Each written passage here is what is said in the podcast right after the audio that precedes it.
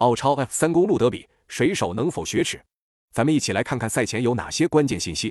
一今年的 F 三公路德比，两支球队都同意用公路的一块石头样本作为独特的奖杯。如果赛季哪支球队赢下三场对决，就可以获得保留奖杯的权利。而由于上次交锋的失利，喷气机暂时领先一分，保管奖杯，所以水手这场会尽全力扳回一城。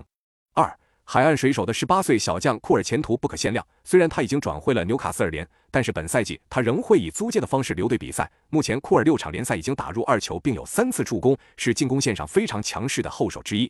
三纽卡斯尔喷气机在十天前刚刚在客场二比一战胜了水手，相隔一轮联赛后继续对决，喷气机显然占据明显心理优势。四两队历时五十七次对决，水手取得了二十胜，而喷气机只取得十九胜。本场如果能够战胜对手，双方的历史战绩将重新拉回起跑线。五本赛季纽卡斯尔喷气机表现最好的两名球员米克尔塔德泽和达斯梅里亚都是来自格鲁吉亚。六纽卡斯尔喷气机的主力右边后卫詹金森本赛季表现出色。虽然球队战绩不佳，但其个人创造机会颇多，球队的进攻也主要围绕右路展开。那么本场比赛你更看好谁？